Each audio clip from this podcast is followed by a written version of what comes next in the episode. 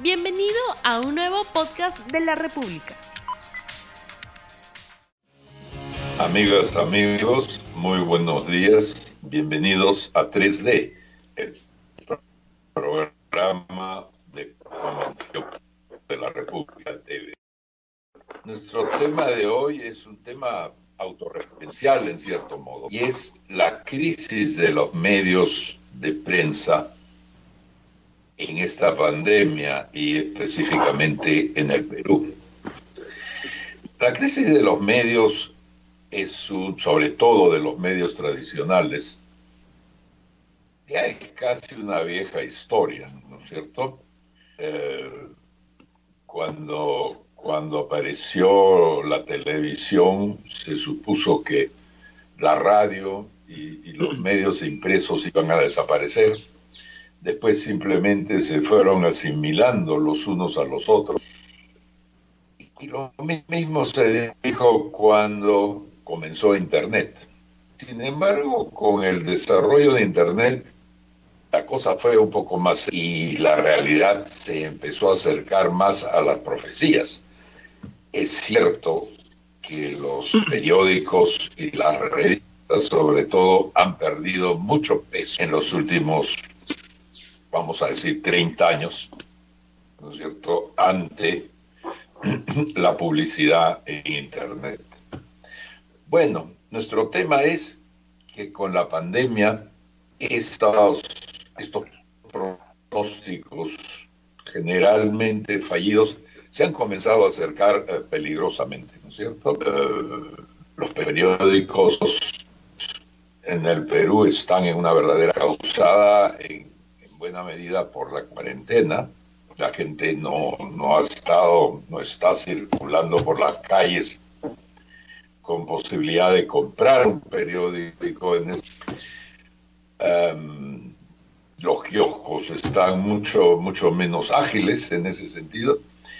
Eh, los negocios que ponían avisos pues ya no los están poniendo, son poquísimos los que avisan y la propia televisión está, está viéndose en problemas por un asunto de avisaje y también por un asunto de audiencia, ¿no es cierto? Eh, todo se está moviendo, hay todo un continente que se está moviendo hacia las redes sociales, empujado una vez más por la cuarentena, con la ventaja adicional, si queremos ya ser malvados, de que en las redes sociales hay mucho menos avisaje, que, lo cual las vuelve de alguna manera un poquito más ágiles.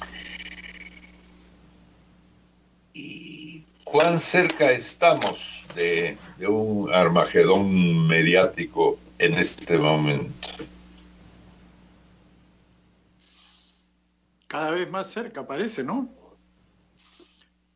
Porque en efecto, la cuarentena lo que ha hecho es pues. Hacer más rápido lo que, como tú dices, Mirko, venía sucediendo hace ya eh, bastante tiempo, sobre todo con la prensa escrita. El papel es caro y la Internet está reemplazando rápidamente a las informaciones que se dan a través de los eh, diarios impresos. Eh, es muy sencillo. Las noticias que publican los periódicos cada mañana ya se difundieron el día anterior, no solamente por la televisión, sino ahora en el teléfono, en la tableta, en la computadora de la gente que tiene acceso en todo momento, cada hora, cada minuto. Es decir, eso es lo que realmente está golpeando eh, a los medios impresos. La televisión lo golpeó, pero no era tan fuerte. Ahora creo que sí, el impacto es muchísimo mayor y eso está ocurriendo en todo el mundo pero en el Perú también se ha acelerado con estas cosas que tú mencionas, la gente ya no sale a la calle en cuarentena, no, no tiene eh, opción a, comprar periódicos. Acá el sistema de la suscripción, que en otros países funciona eh, muy, eh, está muy difundido, acá está, llega a poquísima gente. Entonces, eh, realmente el impacto es brutal, porque una de las cosas que las empresas, y todas las empresas están en crisis ahora, una de las primeras cosas que hacen las empresas cuando no tienen liquidez es cortar la publicidad. Eh, y, no, tiene sentido tampoco anunciar cuando no pueden vender ahora. Entonces, eh, creo que por todas esas razones la cosa es muy, muy seria y probablemente de acá eh, todos van a salir magullados, pero algunos no van a sobrevivir a la crisis, supongo. Yo no tengo una versión tan apocalíptica como la que puede haber y creo que lo que está ocurriendo en el periodismo es una transformación, así como Mirko y Fernando recuerdan que, la televisión no destruyó a, a, los, periódicos y, así. Creo que lo que está ocurriendo es una transformación muy grande en el mundo y es evidente que yo creo que hay espacio para todos, pero los periódicos de impresos que llegan a las 7 de la mañana, al día siguiente, no pueden seguir haciendo el, el, periódico como lo hacían hace este, cinco años. Es evidente que tienen que transformarse. Pero el tema medular acá es que la pandemia lo que ha tenido es que ha acelerado las tendencias que estaban ocurriendo en el mundo en un montón de cosas. Ejemplo, en la forma de trabajar. El teletrabajo era una aspiración que todos teníamos, este, que había que avanzar a eso, pero no se ha y lo que se ha conseguido en cinco semanas es el cambio que iba a ocurrir en cinco años. Este programa no se nos hubiera ocurrido hace tres meses hacerlo desde nuestra casa. Y hoy en día lo hacemos y, funciona, creo que hasta mejor que antes, este, de verdad. Entonces es que están pasando esas cosas, los webinars que ocurren, ya esa idea de las conferencias que uno iba a, a un auditorio y se sentaba, demoraba una hora en llegar, una hora en salir, eso yo creo que se acabó. Y hay cambios que han venido para quedarse. Las conferencias ya no van a haber conferencias presenciales. Todos vamos a participar en conferencias desde su casa y uno puede estar en Nueva York, otro en, Sydney. Y el único problema va a ser los usos horarios e incluso tendrán que madrugar diferente. Y en ese contexto, los medios escritos tenían un problema. El periodismo, un problema en general por los cambios que están este, ocurriendo. Pero sí es cierto que esta crisis los golpea muy fuerte pero yo no sacaría el golpe al, periodismo, el golpe económico del contexto general. Esta crisis afecta a todas las empresas en el Perú y no tendría por qué ser una excepción las empresas periodísticas, que a veces la gente olvida que son empresas. Y a veces yo veo colegas, y a veces con mucho conocimiento, que lo que dicen es, exijo una explicación de qué es lo que ha pasado en este medio, que están reduciendo personal. Y yo pregunto, qué suerte que tiene que vive este señor o esta señora, trabaja en un sector donde la crisis no ha, llegado y no, no se han dado cuenta que hay una crisis económica donde en Lima Metropolitana, entre marzo y mayo, hay 2.318.000 personas que han perdido su empleo. Entonces, ¿por qué tendría que ser el periodismo una, isla? Es parte de un proceso muy complicado en lo que es la crisis más espectacular del Perú, no sé, en 100 años o más. Bueno, pero entonces estás de acuerdo en que eh, esta crisis está golpeando a todos los medios y que, como muchas empresas, hay un sector que no va a sobrevivir. O sea, eso está ocurriendo con todas las empresas y naturalmente va a ocurrir probablemente con alguna de las empresas eh, periodísticas. Seguramente las más grandes van a poder resistir, pero otras van a, desaparecer, ¿no? Eh, pero, pero creo que en esta ocasión las cosas se están cambiando mucho más profundamente. Eh, y ya no solamente por la crisis, por la pandemia. Por ejemplo, eh, los muchachos, los más jóvenes, no solamente no leen periódicos, sino que tampoco ven televisión o no ven mucha televisión.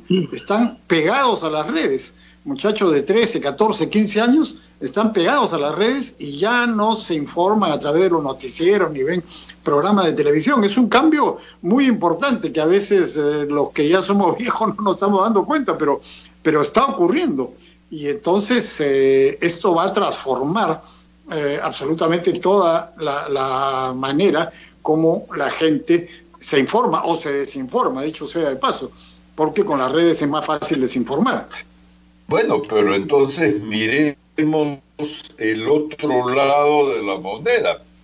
Eh, ¿Quién en el mundo de los medios se está beneficiando con esta nueva situación? Porque alguien se está beneficiando. no, no hay vacíos tampoco en el, en el sector empresarial. Y la, la respuesta es obvia, ¿no es cierto? Aquellos medios que lograron de antemano instalarse en las redes, con una página web, con un sistema de información, con cualquiera de los medios, eh, obviamente les, les está yendo mejor. Para comenzar, eh, en el campo de los periódicos, los periódicos más importantes como El Comercio y La República, tienen una parte sustantiva de sus ingresos, de su audiencia y de su presencia a través de las redes, ¿no es cierto? No solo la versión electrónica del periódico mismo, sino añadidos, novedades, cosas que un comprador del periódico no encontraría en las páginas, ¿no es cierto? Eh, mi sensación, por lo que veo, es que eh, esto es una especie de carrera silenciosa, si hay algo silencioso en Internet, es una especie de carrera silenciosa de la cual van a resultar efectivamente eh, los ganadores y los perdedores, ¿no es cierto? Em, yo de lo que estoy viendo a los periódicos, paradójicamente, les cuesta mucho menos ponerse al día, modernizarse, eh, estar en sintonía con, esos jóvenes, eh, ¿no es cierto?, antidiarios y TV que menciona Fernando, a los periódicos eh, nos está costando mucho menos que a la televisión, incluso que a la radio. Los esfuerzos de, la radio, por ejemplo, por ponerse al día, han sido por lo general bastante lerdos, ¿no es cierto? En ese sentido, RPP siendo un conglomerado radial tan eficaz, ¿no es cierto? Y tan bueno técnicamente, nunca logró cruzar la, la, la, la barrera, ¿no es cierto? Incluso casi no logró cruzar la barrera hacia la TV. Y así pasa con todos. Entonces, no es solo un, ya no tan lento apocalipsis, sino que ahora hay una competencia en marcha eh, sumamente intensa. Eh, ¿Qué es lo que lo, del nuevo público, porque eso es lo que está apareciendo a toda velocidad, qué es lo que el nuevo público de los medios quiere?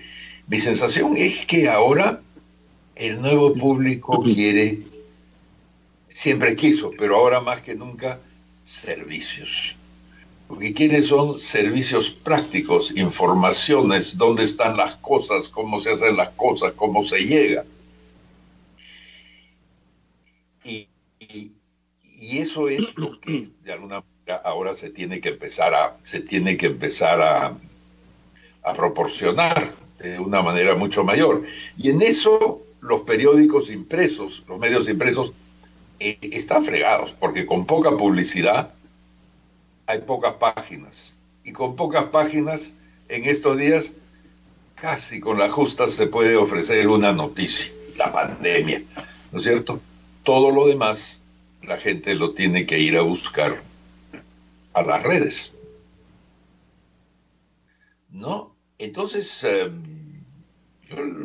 ¿Ustedes qué impresión tienen? ¿Quiénes van a la punta en esta nueva batalla?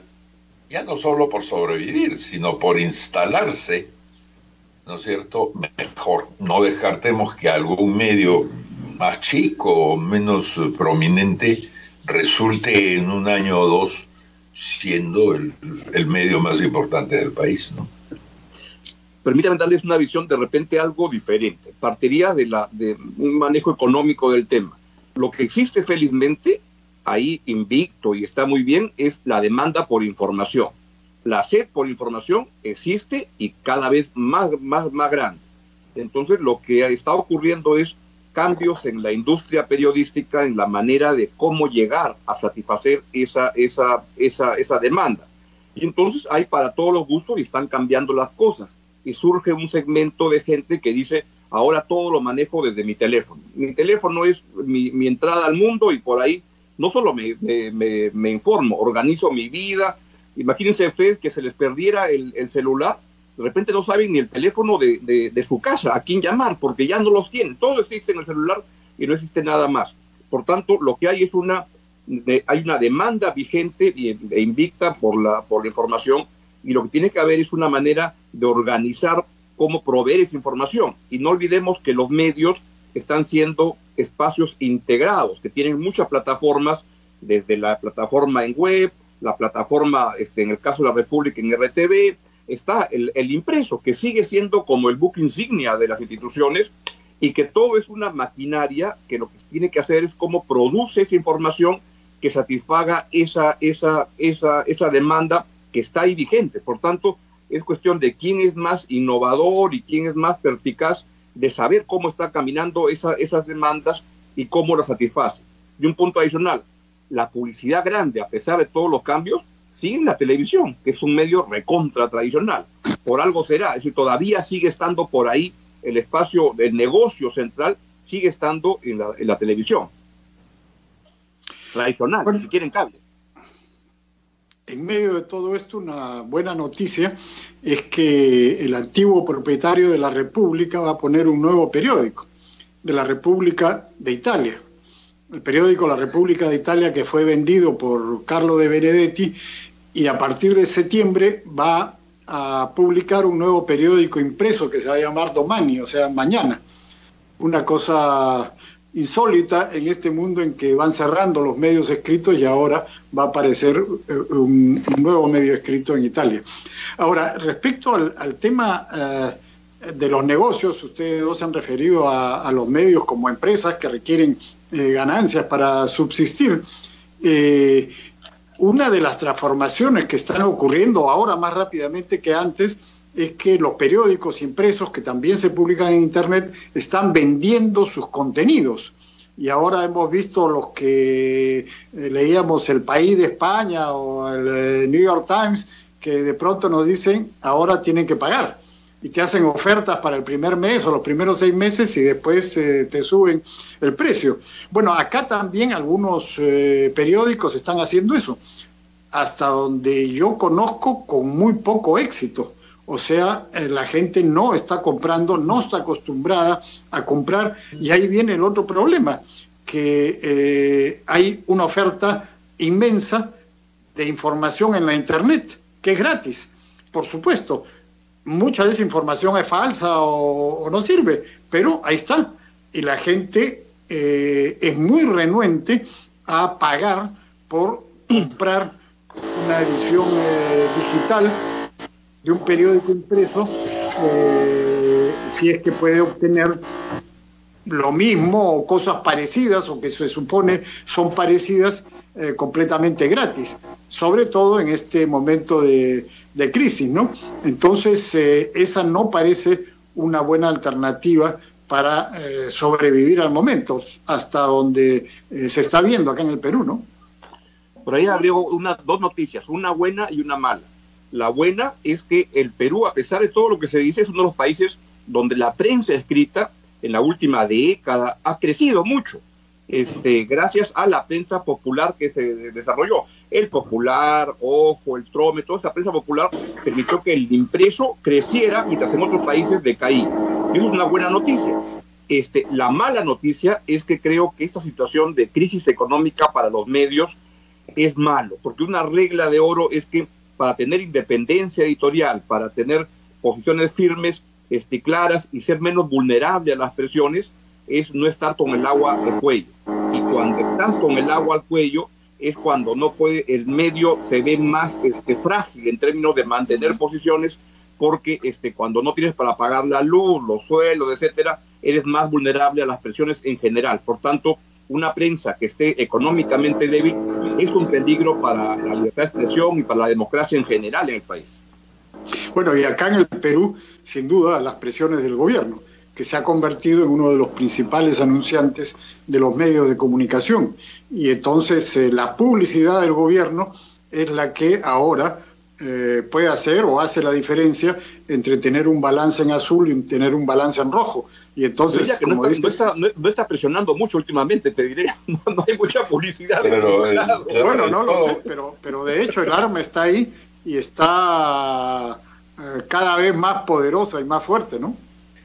Bueno, en eso habría que decirle a los otros sectores privados que contrarresten las presiones del gobierno y pongan más avisos en la medida de sus posibilidades. Compitan, compitan. Que compitan. Y, y, y, y, con eso tengo que darles una mala noticia, y es que el plazo para esta conversación ha concluido y tenemos que despedirnos hasta el viernes que viene. Mientras tanto, difundan este programa, lean periódicos y pásenla bien hasta que nos veamos. Hasta luego. No olvides suscribirte para que sigas escuchando más episodios de este podcast.